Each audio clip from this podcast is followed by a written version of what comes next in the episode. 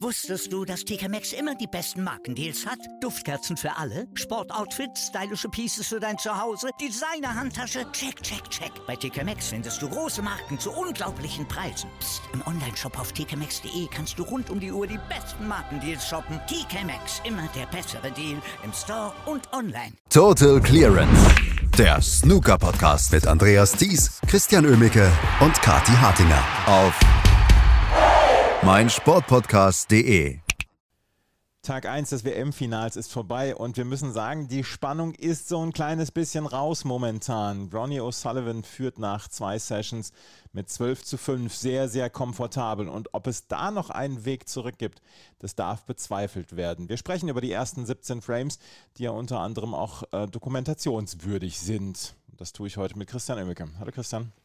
Hallo Andreas, schöne Überleitung. Vielen Dank, das ist mir gerade eingefallen. Ähm, Judd Trump gegen Ronnie O'Sullivan. Wir haben bei Judd Trump schon gesehen, dass er gegen Mark Williams ja über die Ziellinie gekrochen ist, nachdem er so, so klar geführt hatte. Auch er hat zwischendurch mit 12 zu 5 gegen Mark Williams geführt. Das war allerdings ein bisschen was anderes. Jetzt liegt er 5 zu 12 zurück. Gibt es nochmal einen Weg für Judd Trump zurück in dieses Match? Schwer vorstellbar. Also da müsste wirklich eine ganze Menge passieren. Vor allem müsste Judd Trump deutlich besser spielen. Und ich glaube, Ronnie O'Sullivan müsste ja zwei Gänge mindestens runterschalten, denn ähm, selbst wenn Judd Trump besser gespielt hätte, wäre es vielleicht ein engeres Match geworden, aber ich denke, Ronnie O'Sullivan würde trotzdem vielleicht nicht ganz so komfortabel, aber auf jeden Fall vorne liegen in diesem Match, denn das ist bisher, bisher wirklich eine überragende WM von Ronnie O'Sullivan, der noch nicht einmal in irgendeinem Match hat irgendwas anbrennen lassen und ähm, das ist schon eine, eine, enorm gute Leistung. Und bei Judd Trump scheint jetzt dann doch so ein bisschen langsam der Saft leer zu sein. Man hat so das Gefühl, er, er hinkte ja schon im Prinzip die letzten zwei Sessions gegen Mark Williams immer so ein bisschen hinterher. Wenn man sich mal anguckt, äh, der hat jetzt matchübergreifend nur 10 seiner letzten, was sind es jetzt, 33 Frames die gespielt wurden, gewonnen. Ähm, das täuscht ja so ein bisschen darüber hinweg, dass er sich im Halbfinale durchgesetzt hat. Aber so richtig überragend ist das nicht. Und äh, Judd Trump kriegt jetzt eben im Finale die Quittung dafür, wie er die, die gesamte WM überspielt. Nämlich eigentlich relativ solide, aber alles in allem eben dann doch zu fehlerbehaftet. Und Ronnie O'Sullivan nutzt diese Fehler im Finale halt einfach wirklich gnadenlos aus. Ronnie O'Sullivan sieht nach wie vor extrem fokussiert aus, extrem bei sich. Und ähm, ja, er hat zwischendurch dann auch mal Phasen, darüber sprechen wir gleich nochmal, wo er, wo er nochmal den alten Ronnie und den, ja, den bösen Ronnie durchscheinen lässt. Aber insgesamt macht er einen sehr, sehr gefestigten Eindruck. Und er hat vorher gesagt, dass er, ähm, dass ihm Rekorde egal seien und so, einen siebten Titel, da guckt er nicht nach. Jimmy White hat schon gesagt, ja, das ist, das ist Gerede. Natürlich denkt er dran, ähm, man kann es ihm ansehen, dass er diesen siebten Titel will. Gerade dieses Halbfinale gegen John Higgins und jetzt diese ersten beiden Sessions. Ja, definitiv. Also da kann er, äh, da kann er erzählen, was er will. Natürlich juckt ihn das, denn äh, das ist der einzige Rekord, an dem er oder der einzige wichtige Rekord, nennen wir es mal so, in dem er Stephen Henry noch nicht überholt, ähm, Schrägstrich eingeholt hat. Und die ganzen Diskussionen werden damit dann natürlich endgültig ad acta gelegt, wer der größte Spieler aller Zeiten ist. Da war Henry ja bisher immer wegen seiner ein, eigentlich unerreichbar erscheinenden sieben WM-Titel noch ein Stück vorne vielleicht oder zumindest hatte man eine Diskussionsgrundlage. Das hat sich damit erledigt, denn äh, Ronnie O'Sullivan und da, da wird er mit Sicherheit auch selbst wenn er es nicht erzählt, aber da wird er im Kopf natürlich noch eine andere Priorität haben. Und wer will es äh, jetzt noch äh, verschreien? Ne? Sechs Frames braucht er noch heute. Er hat genügend Zeit, das zu holen. Also selbst wenn er heute ähm, sich einen Stock aus dem Garten nimmt, dann wird das wahrscheinlich auch noch irgendwie hinhauen. Also da muss eine Menge passieren, dass das nochmal spannend wird. Und letztendlich ist es auch absolut verdient, wenn man sich die gesamte WM anguckt. Denn er war ja nie gefährdet. Also ist das schon mit ähm, wirklich eine, eine, überragende Leistung gewesen, auch als Gesamtleistung dieser Weltmeisterschaft einfach. Aber weh, die Pomeranze fliegt irgendwann ab. Ja, oder ja, keine Ahnung. Also ähm, mit Olivier Mathieu, keine Ahnung, sollte man sich mit Ronnie O'Sullivan in der Seitengasse dann vielleicht die Woche auch nicht mehr treffen, aber ja, das ist schon, äh, er, er, ist ja für sowas, ne? Da, er bietet ja Show, er bietet ähm, auch mal Kontroversen und er muss ja dann mal irgendwas haben, wenn es nicht ganz so läuft, worauf er sich fokussieren kann. Und wenn es dann eben die Pomeranze ist, dann soll es so sein. Aber bisher im Finale läuft ja wirklich alles eklatant gut. Ähm, überragende Leistung, wirklich. Ein hohes Break nach dem anderen, mehrere Centuries gespielt. Ähm, also das ist schon wirklich eine, eine, eine, sehr, sehr gute Leistung und da tut einem Judge Trump so ein bisschen leid vielleicht auch, denn das Halbfinale gegen Mark Williams hat dann vielleicht doch ein bisschen zu viele Körner gekostet. Dann lass uns doch mal über die erste Session gleich sprechen, weil eigentlich ging es ja gut los für Judd Trump, der mit einer 72 die, den ersten Frame gewonnen hat und mit 1 zu 0 geführt hat. Nur dann ging es komplett in die andere Richtung. Die nächsten fünf Frames gegen alle an Ronnie O'Sullivan, auch wenn zwischendurch Trump mit einem 50er Break gedacht hat, er könne einen Frame dann stehlen. Naja, was heißt stehlen? Ne? Er lag ja so weit vorne, dass äh, O'Sullivan schon Snooker brauchte mhm. im vierten Frame. Das war ja vielleicht schon so ein, ein, ähm, ein Stück weit ein, ein, wegweisender Frame für, das, äh, für den Rest des Matches, denn ähm, Judd Trump verschoss dort einen Ball, der den Frame dann wohl endgültig unter Sack und Pack gemacht hätte. Ronnie O'Sullivan holt sich nicht nur den Snooker, sondern er zwingt eine Respotted Black und locht diese dann. Ich weiß nicht, ob das wirklich geplant war ähm, als äh, so, so, Double über drei Banden war das im Prinzip. Ähm, also er hat es vielleicht so im, im, Auge gehabt, aber eigentlich sah das eher wie eine, wie eine Safety aus, dass er den Ball um den kompletten Tisch wieder oben an die, an die Bande bei den kleinen Farben legen wollte, aber die fiel genau exakt in die Mitteltasche. Ganz überrascht sah er nicht aus, also wer weiß, vielleicht war es wirklich geplant. Ähm, damit führte er 3-1 und kurze Zeit später dann auch 5-1 und Judd Trump holte sich dann die letzten zwei Frames der ersten Session noch. Und da dachte man, okay, das ist der Kampf-Trump jetzt wieder. Ähm, die 97, die kam ja so ein bisschen aus dem Nichts zu diesem Zeitpunkt, die war wirklich ein exzellentes Break. Und dann hat er sich ja auch den achten Frame auf die Farben erkämpft, wobei er aber da ja Glück hatte, dass äh, Ronnie O'Sullivan sich auf Gelb selbst gesnookert hatte der war ja eigentlich drauf und dran, auch diesen Frame noch zu stehlen und dann wäre das Match nach der ersten Session im Prinzip schon abgehakt gewesen. Aber nein, Ronnie Sullivan verstellte sich auf Gelb und ähm, ja, reagierte darauf vielleicht nicht ganz so glücklich. Werden wir gleich sicherlich noch darauf zu sprechen kommen. Judd Trump räumte dann jedenfalls ab bis Pink und holte sich diesen Frame dann noch und ging mit 3 zu 5 immerhin in den Abend. Also zu dem Zeitpunkt dachte ich, okay, da geht vielleicht noch ein bisschen was. Ronnie O'Sullivan war der klar bessere Spieler, aber Judd Trump wie die gesamte WM über bleibt dran. Aber ja, da war dann leider am Abend nicht mehr so viel zu holen. Dann lass uns mal über die kontroverse Situation dann auch nochmal im achten Frame sprechen. Ronnie O'Sullivan hatte eigentlich dann einen offenen Tisch bekommen und wollte dann gerade von, ich glaube, von schwarz auf äh, gelb rüber. Und da hat er sich dann verstellt und sich selber gesnookert. Dann hat er einen Foul kassiert und dann soll er wieder eine Geste gemacht haben, wie schon, glaube ich, in der ersten Runde. Darüber muss ich mal lachen, Entschuldigung. Ähm, da soll er eine Geste gemacht haben und wurde dann von Olivier Mattel sofort verwarnt. Da gab es ein kleines Wortgefecht. Mattel hat seine, sein Mikrofon zugehalten und ähm, dann hat sich dann auch Judd Trump darüber beschwert, hat zu Mattel gesagt, warum musst du das jetzt machen? Es ist doch, ich bin doch jetzt dran.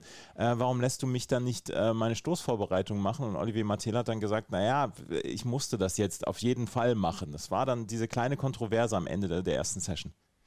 Ja, ähm, ähm, an sich den Regeln entsprechend, er muss den Spieler sofort verwarnen, ähm, war okay. Man kann da vielleicht ein bisschen ähm, sensibler reagieren, denn es war halt ein wichtiger Moment im Frame.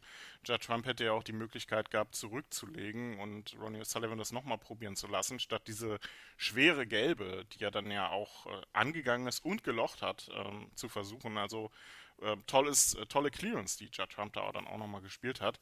Ja, die Geste, ne? Ähm, keiner hat sie gesehen. Ähm, außer Olivier Mathieu, vielleicht noch irgendjemand im Publikum, ich weiß es nicht. Ähm, also war nicht so eindeutig wie die in der ersten Runde, die ja wirklich von den Kameras eingefangen wurde und äh, für die ich auch noch keine Ergebnisse der disziplinarischen Untersuchungen mitgekriegt habe. Wird wahrscheinlich auch nichts an die Öffentlichkeit kommen. Das macht wohl Snooker Tour nicht so.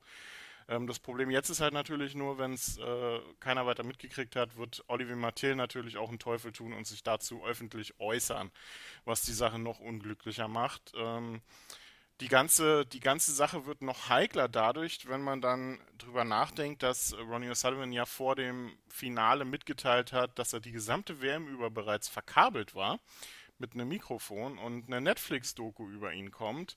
Und dann kriegt das Ganze nämlich plötzlich nochmal so eine andere Metaebene, wo man drüber nachdenkt, war das Absicht, war das äh, geplant? Ähm, also das ist ja immer so eine Sache, ne? Wenn man sich zum Beispiel mal die Formel 1 Doku über äh, anguckt auf Netflix, da ja, soll ja sehr, sehr viel überspitzt und gefaked sein. Ich hoffe nicht, dass das in die Richtung geht. Auf jeden Fall, wenn er eine Geste gemacht hat, ich kann mir beim besten Willen nicht vorstellen, dass Olivier Mathieu ihn einfach so verwarnt hat. Das macht man nicht, schon gar nicht in einem WM-Finale. Und dazu ist Olivier Mathieu auch einfach ein zu erfahrener und äh, zu guter Schiedsrichter. Ähm, also da, da bin ich mir sicher, irgendwas war da. Ähm, man dachte nämlich erst, es geht darum, dass er zu schnell gespielt hat und Olivier Mathieu den Stoß nicht richtig hat gesehen und sich da ein bisschen beschwert hat, warte doch ein bisschen, bis äh, ich dran bin. Nein, es ging tatsächlich um eine Geste, das war dann zu hören, im, äh, wenn man sich äh, das angehört hat ähm, danach. Aber ja, ist eine schwierige Situation. Ich hoffe, dass das das Finale jetzt nicht in irgendeiner Art und Weise überschattet. Ronnie O'Sullivan muss auch aufpassen, ne? denn bei der nächsten Verwarnung ist ein Frame weg und bei der übernächsten dann auch das gesamte Match. Also vielleicht noch die große Chance für Judge Trump. Vielleicht sollte er da mal in eine andere Richtung noch gehen. Bisschen provozieren, den guten Ronnie. Aber ja, ich finde, es hat jetzt so einen Beigeschmack, ne? Mit dem ganzen Netflix, äh, Netflix-Thema nebendran. Und ähm, ich finde es sehr schade, denn dieses Finale oder diese, diese, diese WM, wie sie bisher lief und dieses tolle Line-Up im Finale, was haben wir drauf gewartet, auf dieses tolle Match? Judd Trump gegen Ronnie O'Sullivan im Finale und jetzt redet man nach einem Tag schon wieder nur über das, äh, was so, so halb auf dem Tisch passiert, eher neben dem Tisch. Und das finde ich sehr schade, denn das hat das Match eigentlich nicht verdient und diese WM nicht verdient. Wäre ja auch zu schön gewesen, wenn das mal so hätte laufen können. Ähm, man wird wahrscheinlich nie erfahren, was wirklich da dabei war, weil, wie gesagt, Olivier Mathieu sich nicht wird äußern, Schrägstrich nicht äußern wird dürfen oder halt auch, ja, vielleicht gut tut, sich dazu nicht zu äußern. Ist sehr schade, ist jetzt so gelaufen und jetzt gucken wir einfach, wann Ronnie O'Sullivan die sechs Frames noch holt, die er braucht. Ja, also ich will da jetzt auch nichts äh, überspitzen oder so. Wir haben äh, im Tennis gibt es im Moment auch eine Netflix-Doku und da haben sich bei den Australian Open auch die Leute gegenseitig überboten, um in irgendeiner Weise reinzukommen in diese Doku. Von daher, ich finde, ich, ich habe sogar das Gefühl, dass es so ein bisschen, ein kleines bisschen menschlich ist, um dem Ganzen im Moment noch so ein bisschen mehr Drive zu ähm, geben. Und ja, ähm, auch Ronnie O'Sullivan ist verkabelt und ähm, ja, agiert für eine Netflix-Doku. Die Abendsession ist dann auch in eine Richtung gelaufen. auch hier können wir sagen, den ersten Frame gewann Judd Trump, aber dann gab es auch wieder nur eine einzige Richtung und das war in die von Ronnie O'Sullivan. Ja, man hat so ein bisschen Hoffnung gehabt, wieder nach dem äh, Ende des, äh, der ersten Session und nach dem ersten Frame der zweiten Session, hey, Vielleicht wird es doch noch ein richtig, richtiges Match, ähm, aber was dann danach lief, war dann doch äh, relativ schnell zu erkennen, okay, das wird nichts, denn Judd Trump machte einfach zu viele Fehler, verschoss diverse Male schwarz vom Spot, was jedes Mal quittiert wurde von einer Clearance von oder von einem hohen Break von Ronnie O'Sullivan zur Frame-Entscheidung. Und so gingen wieder fünf Frames in Folge an Ronnie O'Sullivan und auch wenn ja Trump dann mit einer 80 dann nochmal verkürzt hat im 15. Frame, das war analog zu der 97 im ersten, in der ersten Session, die so ein bisschen aus dem Nichts kam zu dem Zeitpunkt. Ähm, aber wer da gehofft hat, dass Trump das dann nutzt und vielleicht auch die letzten zwei Frames der Session noch holt, was den Spielstand ja mit 7 zu 10 dann etwas besser dargestellt hätte, der wurde dann auch eines Besseren belehrt. Eine 60 und eine weitere 88, nachdem Trump im 17. Frame dann wieder verschossen hatte. Ähm, das war dann einfach zu viel des Guten. Also ja, ein gnadenloser Ronnie O'Sullivan, muss man so sagen. Chancenauswertung exzellent bei ihm. Äh, kaum Bälle verschossen, vor allem auch kaum wichtige Bälle verschossen, was ihm ja dann durchaus auch mal in der Vergangenheit in Finals ja öfter mal passiert ist, dass er dann auch mal den einen oder anderen wichtigen Ball verschießt, aber das ist bisher nicht der Fall. Wunderbar fokussiert und ja, jetzt braucht er noch sechs Frames und Judd Trump muss irgendwie alles daran setzen, heute in der Nachmittagssession das Ding nicht schon ähm, übergeben zu müssen an Ronnie O'Sullivan. Wirklich sehr bitteres Ende dieser WM, die ja wirklich für Judd Trump vielleicht auch ein Stück weit überraschend war, dass er überhaupt ins Finale gekommen ist. Aber jetzt so das Finale zu verlieren, ist dann sicherlich auch ein bisschen doof. Es gibt noch eine Möglichkeit für Judd Trump zurückzukommen alleine. Wir denken, es ist momentan ziemlich unwahrscheinlich.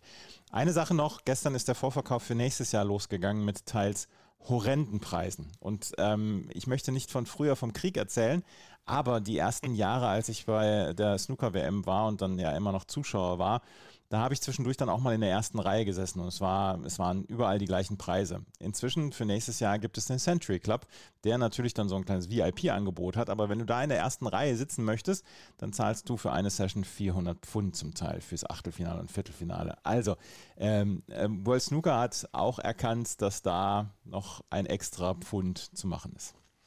Ja, man ist halt so ein, so ein bisschen äh, so, so ein Kreislauf jetzt, ne? Dadurch, dass die, die, der, der Sport immer populärer wird, auch wieder jetzt so langsam, auch in Großbritannien ja wieder so ein bisschen ähm, höhere Zuschauerzahlen erfährt, ist es natürlich klar, dass das Crucible Theater, was halt einfach von den Zuschauerzahlen zu klein ist, um die Nachfrage für die Weltmeisterschaft zu bedienen, ähm, dass dann die Preise dann auch jedes Jahr höher werden. Das ist irgendwie, so wenn man rein marktwirtschaftlich denkt, Angebot, Nachfrage, ne, irgendwie logisch. Und das ist vielleicht auch einer der größten Gesichtspunkte, warum man davon ausgehen kann, dass vielleicht die Snooker-WM nach 2027 tatsächlich den Standort wechselt, weil man dann halt einfach mal mehr Tickets noch verkaufen kann und vielleicht dann auch die Preise mal wieder etwas runtergehen. Ähm, das, ja, ist, ist irgendwie halt leider so, macht es für mich leider immer noch ein bisschen schwieriger, weil so ein Jahr im Voraus planen und dann noch so viel Geld in die Hand nehmen, ist dann enorm schwer. Aber ähm, ja, heute gehen, äh, gestern waren ja 50 Prozent der Tickets, ne, die, mhm. die in den Verkauf gegangen sind. Heute werden der weitere, die weiteren 50 Prozent. Und es wird wahrscheinlich dann alles wieder recht schnell weg sein. Aber wer zur WM fährt, macht, glaube ich, nichts falsch. Ne? Also. Nein. Allein wie die Weltmeisterschaft wieder lief, wirklich tolles Snooker. Nein, also die WM an sich ist, ist immer ein Highlight und ähm, ich möchte das auch nicht missen. Die elf, zwölf Male, die ich jetzt da war bei der Weltmeisterschaft, das äh, will ich auf gar keinen Fall missen. Das waren ganz, ganz großartige Weltmeisterschaften, ganz großartige Erfahrungen. Und wie gesagt, heute gehen die anderen 50 Prozent der Tickets in den Verkauf. Morgen werden wir uns ein letztes Mal von der WM melden mit der Entscheidung, mit wahrscheinlich Ronnie O'Sullivan als neuen Weltmeister oder wir erleben eins der größeren Comebacks der Snooker-Geschichte. Das alles dann morgen bei Total Clearance auf meinsportpodcast.de.